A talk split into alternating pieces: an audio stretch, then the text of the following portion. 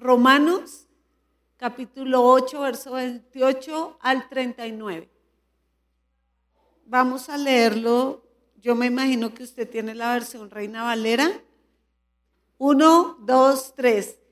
Y sabemos que los que... No, no, no, no. Yo ya les enseñaba a cantar, no me hagan quedar mal. A la una, a las dos y a las tres. Y sabemos que los que aman a Dios, todas las cosas les ayudan a bien. Esto es, a los que conforme a su propósito son llamados. Porque a los que antes conoció, también los predestinó para que fuesen hechos conforme a la imagen de su Hijo, para que Él sea el primogénito entre muchos hermanos. Y a los que predestinó, a estos también llamó y a los que llamó también los justificó, y a los que justificó también los glorificó.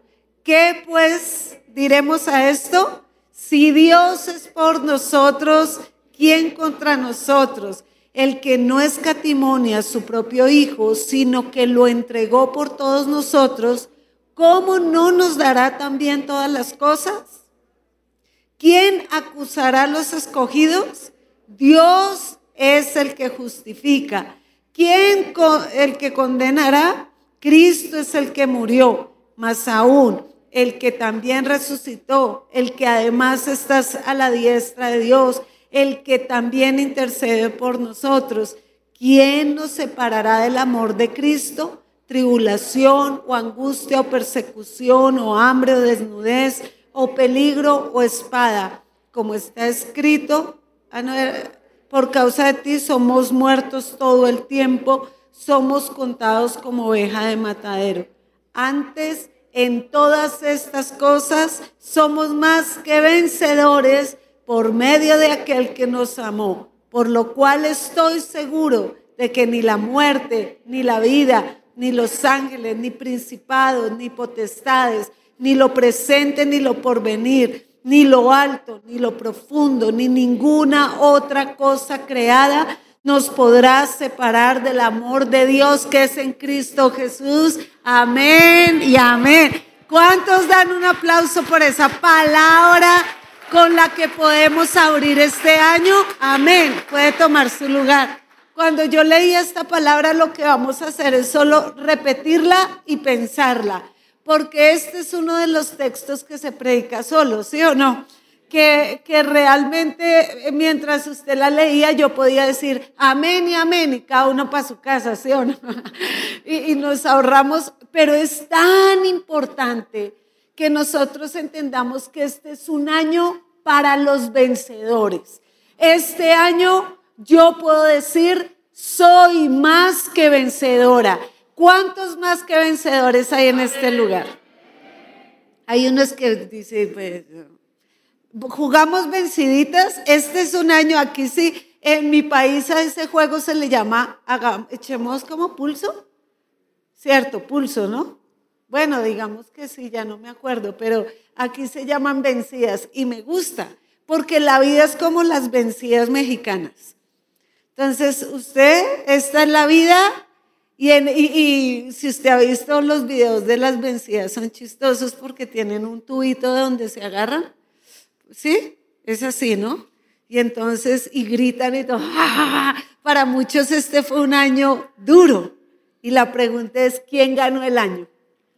¿Quién? No, no, a mí no me conteste porque si lo ganó el diablo, pues mal porque esta es una pelea y tenemos una lucha y tenemos una batalla y la vida es una batalla. Y muchos desde que comenzó el COVID solo quieren decir, Dios mío, que se acabe este año ya. Bueno, ya se acabó. ¿Para qué quería que se acabara? Para que empezara otro y para que todos digamos, mire, para afuera, cubrebocas, no te quiero más. Pero claro, ahora viene otra y otra y otra y todo el mundo otra vez como que, ay, el Omicron. No, fuera en el nombre de Jesús, ¿cierto? Y no queremos ver muchas cosas, pero la pregunta es, ¿quién ganó? ¿Quién venció? Porque esta palabra habla algo muy increíble y comienza de una manera muy linda. No se pierdan los detalles cuando lea las escrituras. Está palabra, en la, le voy a leer un poquito de la nueva traducción viviente, dice, y sabemos que a los que aman a Dios todas las cosas ayudan a bien. No, la tengo en la Reina Valera también. Pero eh, eh, lo que dice esta es, muchas veces comenzamos dudando, pensando con el hubiera, si yo hubiese hecho esto, si yo no hubiese hecho aquello, si hubiera corregido, pues ya no se puede. Todos los años tiene que empezar con una afirmación de fe. Toda la vida de nosotros va a caminar de acuerdo a las cosas que creemos. Las cosas que creemos son las que mueven nuestra conducta. Usted puede venir a la iglesia y decir yo creo en Dios, pero se conduce como uno que no cree en Dios, entonces su fe es muerta. Es mucha palabra y poca acción. Eh, muchas, eh, ¿cómo es? Y pocas nueces, usted ya lo sabe. Mucho ruido y pocas nueces. Entonces, es así, es así, mucha habladera. Pero aquí Pablo, eh, si usted lee todo el libro del capítulo 8 de Romanos, es un capítulo muy increíble. Nos habla eh, de cómo todo lo que el Evangelio ha hecho en nuestras vidas, todo lo que el Espíritu Santo hace en nuestras vidas y como consecuencia entonces nosotros somos más que vencedores y comienza diciendo, esto sabemos. Diga conmigo, esto sabemos. Pero ¿quiénes saben esto? ¿Y qué es esto que sabemos? A mí me encanta porque comienza eh, eh, eh, y sabemos que, y sabemos que, y no es, y yo creo que, y yo pienso que, y podría ser que a los que aman a Dios, no, dice, esto sabemos, esto es seguro, esto es una verdad, esto es un principio. ¿Qué es esto? Que los que amamos a Dios, todas las cosas nos ayudan para bien. Saber qué significa. Mucha gente cree que sabe lo que Cristo ha hecho por ella. Mucha gente puede repetir las confesiones de la sangre. Puede decir, yo he leído toda la Biblia, he leído todo el Nuevo Testamento. Ya me leí el libro de Romanos. Yo sé que Cristo murió por mí. Yo sé que derramó su sangre. Yo sé que lo hizo por mis pecados. Usted no sabe nada. Eso es como que alguien me diga, pastor, ¿usted ya sabe lo que son los romeritos de Navidad? Pues yo sé que son los romeritos acá, pero no me los he comido, entonces que no sé nada. Si yo no me he comido eh, una buena cena navideña, yo puedo saber cómo se hace, yo puedo saber que está ahí, pero no sé nada. Porque pues no me la comido, usted todo se lo imagina, pero no lo conoce. Y esto sabemos. Y la palabra saber en el diccionario de la Real Academia de la Lengua quiere decir tener noticia de algo, ser instruido en algo, estar seguro de algo, estar convencido de un hecho futuro. Y todos sabemos lo que dice Hebreos 11.1, después la fe, la certeza de lo que se espera, la convicción de lo que no se ve, y las convicciones son algo tan profundo en el corazón Mire, hay gente que se va a ir convencida al infierno. Convencida que la tierra es plana. Convencida de que es buena, muerta en sus delitos y pecados. Convencida que es libre siendo esclava. Convencido de que es feliz siendo totalmente infeliz. No sabe nada. Yo te pregunto, ¿tú qué sabes de Jesús? ¿Tú qué sabes de libertad? ¿Tú qué sabes de bondad? ¿Tú qué sabes? Esto no es un, versículo bíblico que es el consuelo de todo el mundo. ¿Ustedes ha oído cuando a alguien le va mal en algo? Eh, Dios tiene algo mejor para ti. ¿Seguro? Eso es que esto no te convenía. Es una muletilla para mucha gente, un consuelo pero le quiero decir que este consuelo tiene una dirección y es para una clase de personas. No es una piñata que dale, dale, dale, no pierdas el tino, ¿cierto? y que el que agarra, no, no, no, aquí tiene un destinatario claro para quién es esta promesa. ¿Qué sabemos? Sabemos todo lo que Cristo ha hecho por nosotros, lo que representa. ¿Por qué lo sabemos? Ah, porque somos muy inteligentes. Pues no. Lo sabemos porque el Espíritu Santo, que lo conoce todo, nos lo revela, nos lo manifiesta. ¿Qué nos está diciendo el Señor? A los que aman a Dios, ¿tú amas al Señor?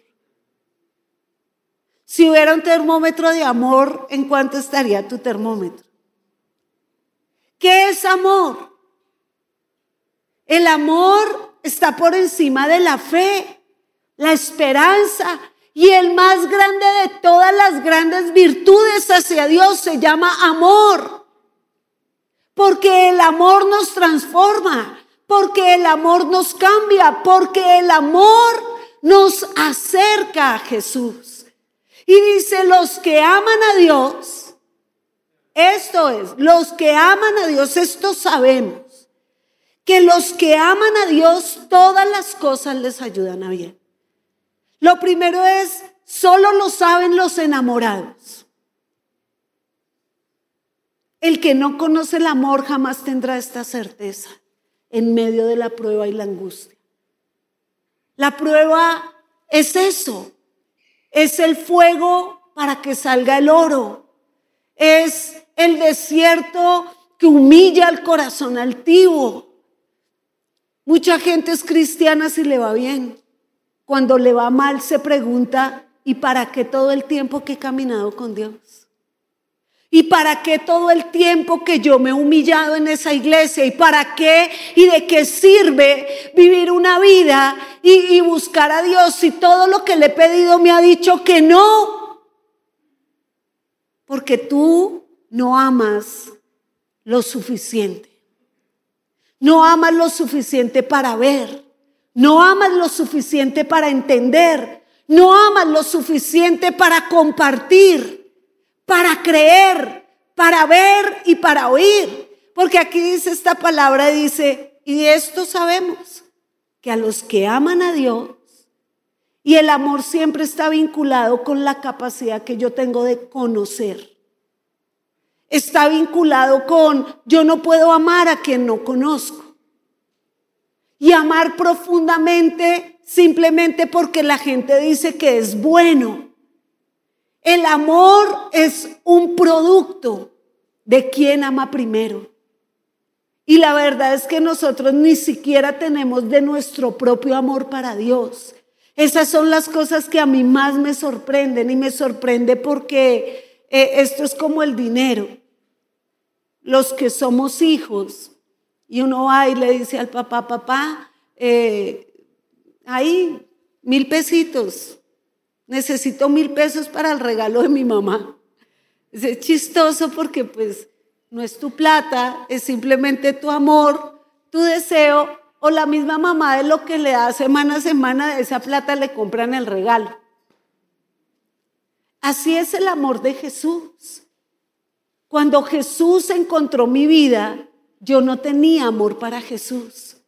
Yo no tenía amor para mí, yo no tenía amor para la gente.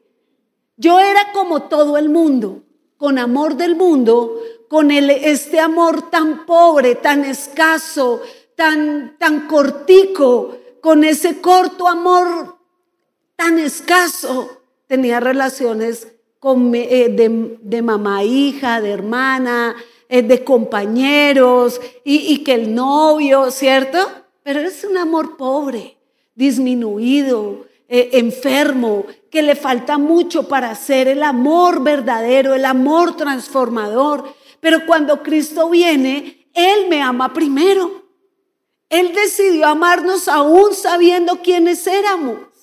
Él decidió creer en ti aún ni tú crees en ti y Jesús sigue creyendo en ti. Y Él decide creer y Él decide amar y Él es amor y su amor es tan abundante que del amor que hay en Él, estamos impregnados de ese amor. Los que hemos sido renacidos en el amor de Cristo, entendemos que el amor conecta con el Creador, que el amor encuentra respuestas en el Creador, que el amor es suficiente en el tiempo de la necesidad. Y esto sabemos que los que amamos sabemos porque le conocemos. Eso es. Le conocemos. Es imposible.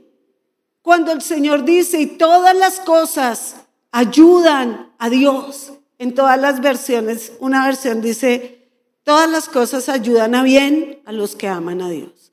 Y sabemos que Dios hace que todas las cosas cooperen para el bien de los que aman a Dios. Ahora bien sabemos que Dios dispone todas las cosas para el bien de quienes lo aman. Y encontramos estos verbos de ayuda, coopera, dispone. Entonces, este año, ¿cómo fue para ti? Este año, ¿cómo fue? ¿Cómo tú miras hacia atrás y puedes decir que se borre de mi cabeza? Yo te quiero decir, si tú pasaste una prueba, si el 2020, el 2021, años difíciles de prueba, ojalá nunca se te olvide cómo lloraste, cómo te humillaste, cómo clamaste, cómo buscaste, porque somos tendientes al olvido. Y ese olvido nos separa muchísimo de Dios. Aquí lo que dice los griegos usaban esta expresión, todas las cosas, dice, para referirse como al universo. Todas las cosas visibles, todas las cosas invisibles, todas las cosas buenas, todo Dios lo ha dispuesto de cierta manera para nuestro bien. El término que Pablo usa para disponer es con y trabajo. Y en el griego eso significa, dice, lleva la idea de un tejedor que con cuidado entreteje hebras de colores en un patrón previamente eh, planeado y diseñado. Ah, me impacta mucho eso, es porque aún la prueba está dispuesta por Dios para un fin hermoso. Aún la dificultad está puesta por Dios para un fin que no entendemos, que no vemos, que no conocemos. Y el Señor es precioso porque nosotros no podemos ver todo. Nosotros tenemos una visión muy limitada. Así como vemos en lo natural, vemos en lo espiritual. Nosotros tenemos una visión, eh, digamos, más o menos de 180. Y eso que un poquito yo aquí alcanzo a ver, no, mirando derecho hasta la guitarra, hasta este otro instrumento y ya, ya, ya me toca voltear la cabeza si quiero ver más, pero yo no puedo ver qué hay detrás de mí. Yo no puedo ver acá la pantalla que está pasando atrás de la pantalla. Nuestra visión es muy limitada. La visión de Dios es perfecta. Piense esto. ¿Cuántas cosas duras ha tenido que pasar? Y si usted las pudiera enumerar, lo invito a que lo haga de rodillas delante de Dios. Siéntese y escriba uno, perdí el trabajo. Dos, pasé un inconveniente terrible en la iglesia. Tres, eh, mm, tropecé dos veces con la misma piedra. Tiendo a ser burro. Cuatro, ¿cierto? Porque qué? ¿Hasta cuándo? ¿Hasta cuándo? ¿Hasta cuándo? hasta que el golpe sea irreparable. A ver, tres, eh, no sé, me dio COVID, me enfermé, la vi negra, renegra, casi me muero. Hice un pacto con eso, yo me arrodillé y le dije, Señor, te prometo que si me levantas de esta, te voy a servir. Eso es solo como para que no se le olvide todo lo que dijo el día malo. El día que lloró las pérdidas de los seres queridos, las cosas que le dijimos a Dios, si tú no me levantas me muero, si tú no estás conmigo no me puedo recuperar, si tú no me tiendes la mano me quedo aquí, recuérdelo, escríbalo, léalo, léalo y póngalo en una pared grande, haga como un collage. Y si usted pudiera pegar todo, todos los días y pegarlo en una pared, no se le olvide, de eso terminará una obra hermosa de muchos colores. No será solo negra, no será solo gris. Te aseguro que va a venir un amarillo brillante, como que saliera el sol. Y si tú pudieras escribir todas las veces que has llorado, y esas lágrimas, cómo se han convertido en alegría, en paz, en regocijo, aun cuando el camino sea largo, aun cuando el no sea permanente, aun cuando el Señor terminando el, el, el collage y tú estés grande y digas, pero me dijiste más no que sí. Gracias Señor, porque tú sí sabes qué es lo que yo necesito. Él, es un artista, él es el artista de la creación. Él hizo los cielos, Él hizo la tierra, Él diseña nuestras vidas y ni una sola de las cosas que nos ocurren están fuera de su control. Él no ha dejado de ser Dios. Él tiene todo en el esplendor, esplendor, perdón, y el diseño de lo que espera para nosotros. No te desesperes. Un no de Dios es una bendición.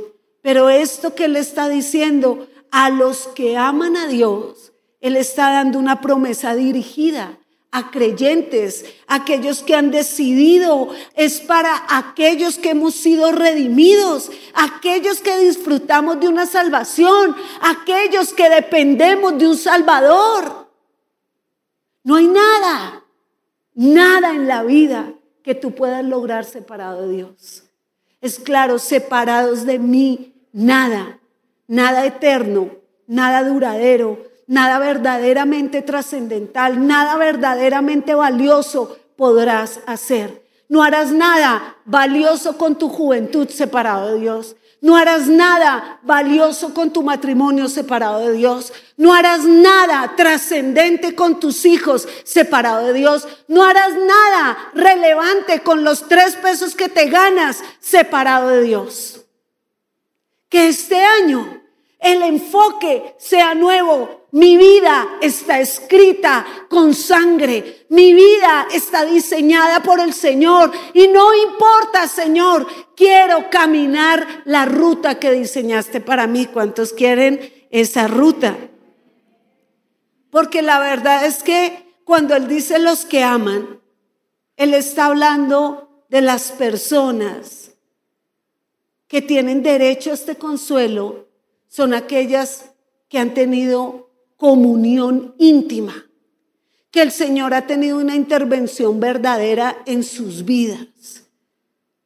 La verdad es que cuando dice a los que son llamados con un propósito es que cada cosa que vivimos, cada circunstancia por la que pasamos, se convierte en un propósito de Dios para alguien más.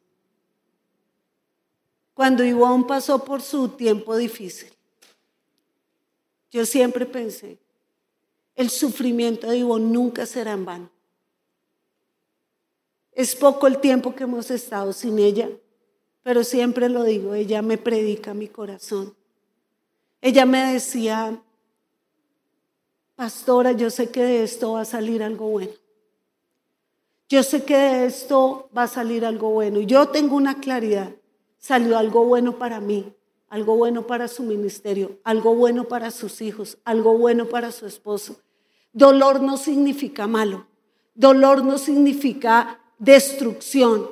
No, no, yo les aseguro que el Señor que nos ama, el Señor soberanamente entretejió los hilos de las circunstancias con el propósito de, de producir bien para su familia, para la iglesia, para nosotros y para toda la gente que la conoció.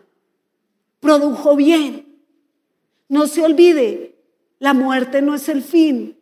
Es dura, es difícil, pero no la ignore. Está ahí, está ahí. Un día se acaban los días y empieza la verdadera vida eterna con el Señor. Amén. Así de que el Señor le estaba, está enseñándonos y dice, todas las cosas ayudan a bien. Aquellos que decidieron creerme, seguirme, aceptarme, tener vida conmigo. Y esa vida íntima es ese encuentro personal con Jesucristo. Una vida nueva. Y sabe, el Señor no hace nada en las vidas de las personas sin antes de verdad hablar, predicar. ¿Cuántos nos visitan por primera vez? Levante su mano. Muy bien. Uy, bienvenida, bienvenida. Vamos un aplauso a sus vidas. Pero escuche, Dios siempre nos está invitando a disfrutar de estas bendiciones. Este es un año para vivir siendo más que vencedores. Y los que aman a Dios tienen oídos para oír el consejo de Dios. Tienen oído para oír las advertencias de Dios.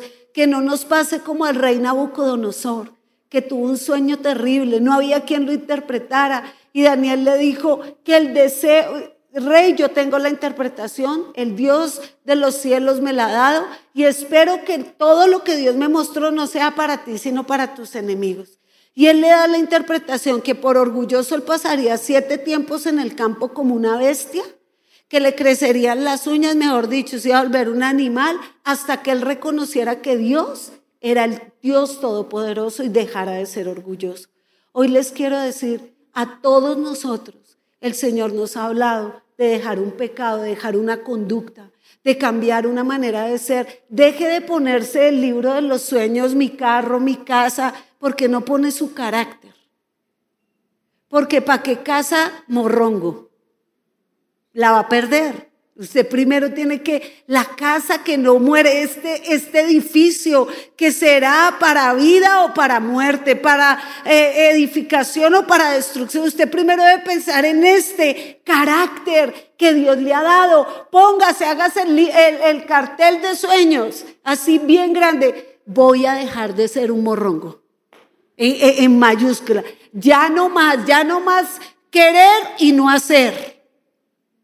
Voy a golpear mi cuerpo, voy a buscar a Jesús, voy a estar en intimidad con Él, porque eh, Daniel le dijo al rey, por tanto, oh rey, acepta mi, mi consejo, tus pecados redime con justicia y tus iniquidades haciendo misericordia para los oprimidos, pues tal vez esto será una prolongación de tu tranquilidad. ¿Cuántos mensajes tienes que oír? ¿Cuántas veces a la iglesia tenemos que ir? El Señor está hablando. Siempre Él nos habla. Camina por este camino. Israel, vete por el desierto. ¿Y qué cartera desierto? No, pues no hay nada. Y a toda hora quejándose y a toda hora... ¿Quieres saber lo que es llorar? Oye, antes de que tus lágrimas no cesen. Y él le dijo, si tú oyes el consejo, Tal vez se prolongue tu tranquilidad. ¿Cuántos quieren un año tranquilo? Bueno, ahí tiene la respuesta. Oiga el consejo. Y dice, y al cabo de 12 meses, dice, todo esto vino sobre el rey Nabucodonosor al cabo de 12 meses. Tuvo un año entero para enderezar su pensamiento. Yo le quiero decir, los que aman a Dios obedecen su palabra. Los que aman a Dios aman su palabra. Los que aman a Dios procuran sus consejos.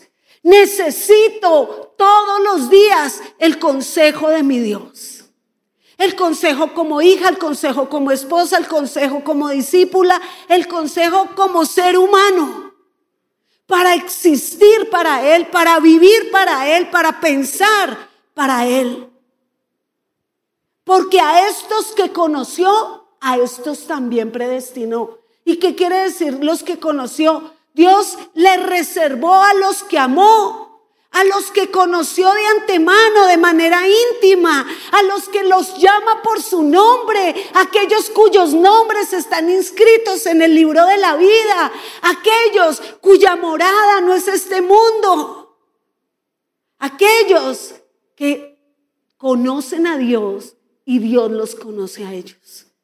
Tal vez tú conoces la vida de iglesia, conoces eh, cómo hablar en una iglesia, leer la Biblia, pero tú no conoces a Dios. Y esta palabra conocer tiene este origen en la intimidad de pareja. Cuando dice la Biblia, y fulanita de tal no conoció varón, no era que fuera ciega, fue que nunca tuvo esposo, nunca fue a una luna de miel. Eso significa no conoció.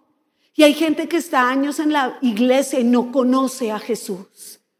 No conoce esta belleza de arrodillarse y verse sucio, impuro, pecador, sucio a los pies de la cruz del Calvario. ¡Qué maravilla poder ser cambiados por el amor de Jesús!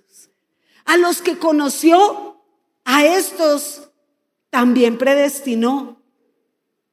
Y a los que predestinó los llamó.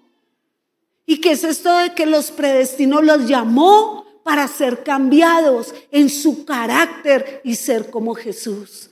Qué hermoso que tú digas, yo he sido llamado para ser uno como Cristo. ¿Quién es llamado para ser uno como Cristo? Usted no tiene que ser como nadie, deje de ser envidiosa, deje de andar pidiendo likes, deje de andar tomándose fotos ahí como una boba. No, Señor. Te predestinó y te separó para ser como el inigualable Cristo, para ser como Él, aquel que encuentra su identidad, su fortaleza en Jesús, experimenta lo que sigue y dice, ¿a qué nos llamó? A creer.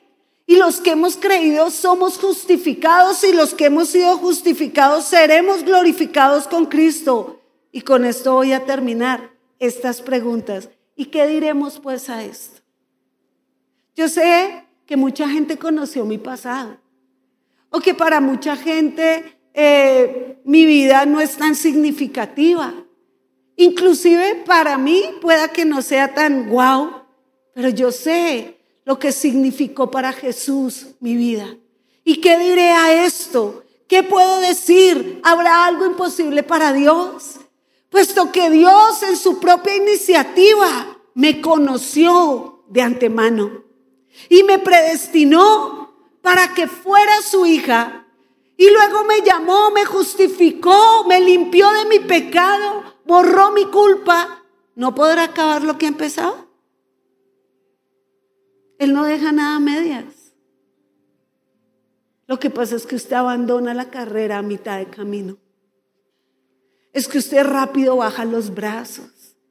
Es que usted se hizo una expectativa de su año lejos de la expectativa de Dios. La vida más hermosa de vivir es con Jesús. No hay libertad sin Cristo. No hay prosperidad sin Cristo. No hay belleza sin Jesús. Jesús es todo en todo. Él es suficiente. No nos hace falta nada. ¿Qué, ¿Qué te falta? ¿Qué te falta? ¿Te falta amor? Pídelo. Hoy es el día para que sea derramado. ¿Te falta ser entendido? ¿Te sientes solo, incomprendido? Él nos conoce porque Él se hizo hombre. Él lo dio todo por nosotros. Él solo necesita un corazón que quiera amarlo. Para Él convertir ese, ese corazón en un verdadero corazón vencedor, en un corazón valiente, en un corazón de guerrero. Yo quiero ese corazón. Yo quiero terminar mis días diciéndole a Jesús, Jesús, qué hermosa obra hiciste. Porque nosotros no tenemos nada que ver en la obra de Dios. Porque cada vez que metemos la mano, metemos la pata. Cada vez que queremos intervenir en los planes de Dios, usted no mete la mano, mete la pata y la mete pero mal. Y cuando vemos que algo sale bien, quisiéramos tener algo de mérito, es que me esforcé, pero la verdad es, Él lo ha hecho todo. Él se merece la gloria. ¿Qué dirás a esto? ¿El que empezó no terminará? ¿Qué importan los enemigos? ¿No es más grande nuestro Dios? ¿Qué? ¿Qué dice? ¿Quién me puede acusar de lo que yo era si Cristo murió por mí? ¿Quién podrá ir a hablar mal de mí si abogado tengo a Jesucristo el justo delante de Dios 24 horas al día, 7 días a la semana a mi favor? ¿Quién me condenará? Cristo murió. ¿Quién me separará del amor de Cristo? Sé que muchos hemos sufrido y yo los he oído, los he recibido. Los he recibido en la oficina diciéndome, pastora, no tengo trabajo. Pastora, mi hijo está rebelde. Pastora, mi matrimonio no me lo aguanto, estoy quemando a volar a mi marido. El marido dice, y si ella me quiere mandar a volar, yo la quiero es iluminar o eliminar, pero ya. Los he oído, pero hoy te quiero decir que te podrás separar del amor de Jesús. Escuche, usted que sufre, usted que ha llorado, usted que perdió a su mamá, a su papá, a su tío, su trabajo, usted que se vio eh, mal este año o que tal vez no ha perdido nada y lo tiene todo. En, antes, en todas esas cosas, no nos derrotamos. Somos más que vencedores.